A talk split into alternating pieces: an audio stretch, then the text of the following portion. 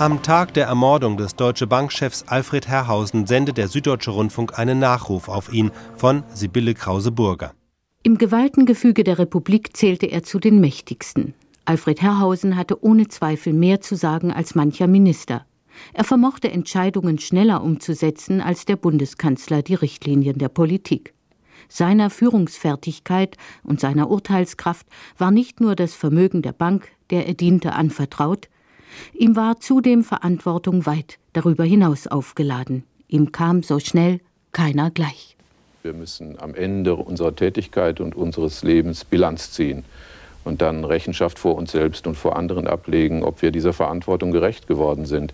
Aber hier gilt das Wort, wer immer strebend sich bemüht, den können wir wahrscheinlich auch erlösen. Wir müssen uns jeden Tag fragen, ob die Entscheidungen, die wir treffen, Verantwortungsbewusstsein widerspiegeln. Das heißt, dem Interesse der Res Publica, der Gemeinheit ebenso dienen wie dem Interesse unserer Kunden, unserer Mitarbeiter und unserer Aktionäre.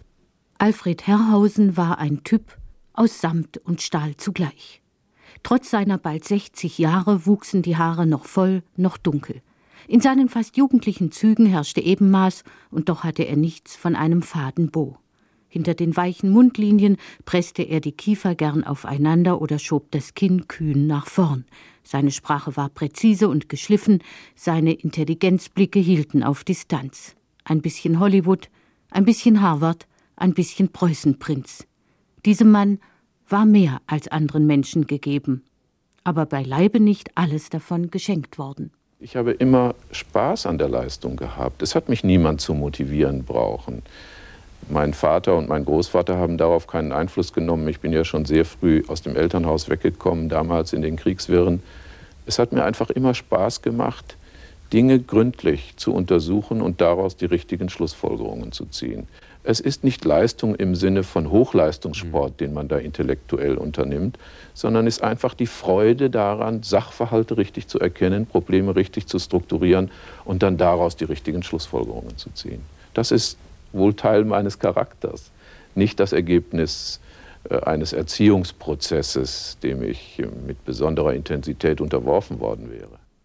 Alfred Herrhausen, der Sprecher der Deutschen Bank, der Aufsichtsratsvorsitzende der Daimler-Benz Aktiengesellschaft, der einflussreichste und der brillanteste unter den Spitzenmanagern der Republik, war vergleichsweise kleiner Leute Kind. Der Großvater hatte sich noch als Metzgermeister seinen Unterhalt verdient.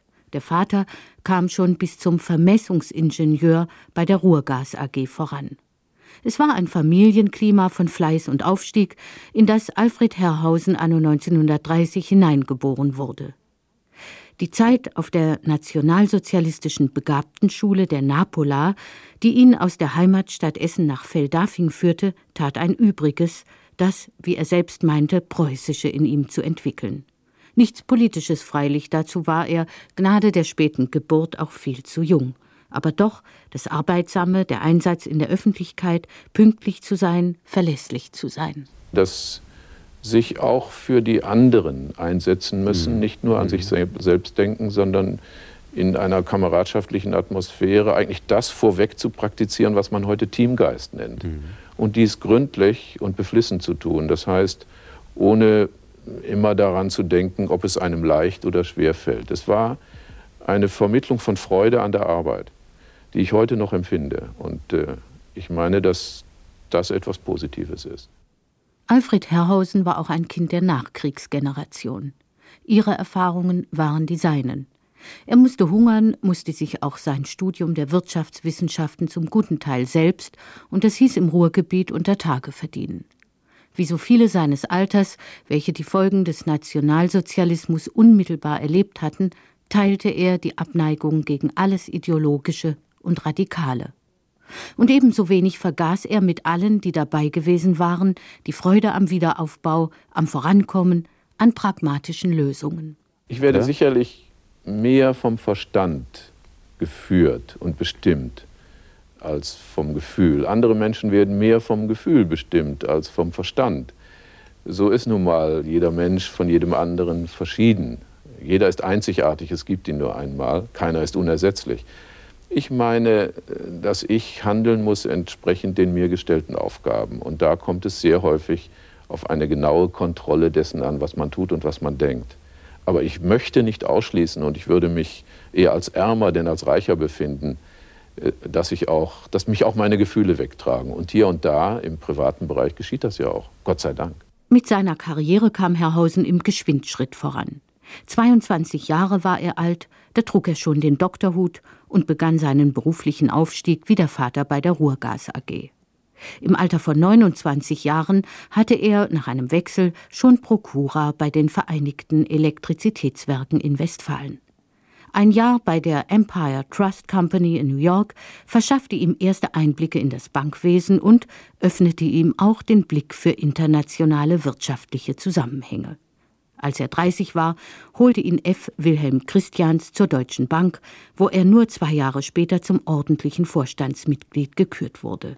Seit Mai 1987 sah ihn die Republik im Amt des alleinigen Sprechers der Deutschen Bank, des Zeus unter den Wirtschaftsgöttern. Ich bin ein erklärter Anhänger des kritischen Rationalismus von Karl Popper und unterstreiche das, was er gesagt hat. Wenn Identifizierung mit den eigenen Ideen bedeuten würde, dass man sie für fehlerfrei hält, dass man sie nicht mehr dem Test der Falsifikation, das heißt der Bewährung unterwirft, dann wäre dies sicher eine ganz falsche Identifizierung. Wir müssen in der Tat ständig danach suchen, unsere eigenen Ideen und Konzepte der Prüfung der weiteren Entwicklung zu unterwerfen und bereit sein, sie zu ändern. Sonst können wir nicht lernen, sonst können wir uns den Entwicklungen nicht anpassen, sonst stehen wir auf dem Standpunkt, eine Weisheit ein für allemal erreicht zu haben und dies widerspricht aller historischen Erfahrung. Worin unterschied sich Alfred Herrhausen von seinesgleichen? Was ließ ihn aus allen Top-Managern herausragen? War es, was man eine blendende Erscheinung nennt? War es sein Talent, so elegant und so treffend mit Begriffen zu hantieren, zu formulieren? War es seine überragende Intelligenz? War es seine Fähigkeit, die Deutsche Bank nachgerade perfekt zu verkörpern? Es war all dies und noch einiges mehr. Alfred Herrhausen konnte Richtungen weisen. Er verstand Situationen zu zerlegen, Probleme gründlich zu analysieren. Er verstand es, ausgehend von solchen Analysen die heilenden Strategien zu entwickeln, und es gelang ihm auch, solche Strategien dann durchzusetzen. Mit anderen Worten, Alfred Herrhausen war in einzigartiger Weise zur Führung begabt. Er wollte nicht nur führen, er konnte es auch. Und er war seiner Aufgabe ganz ergeben. Doch anders, als man es landläufiger Meinung folgend hinter einem Mann in solch herausgehobener Position vermuten könnte, war er auch den Menschen gegenüber nicht fremd. Er konnte zugewandt sein in der Unterhaltung, mit einer verblüffenden Offenheit zu reden, sogar über sich selbst, über seine Frau, über die Töchter, über seinen Spaß am Sport. Angst, so bekannte er einmal in einem dieser Gespräche, Angst kenne er nicht.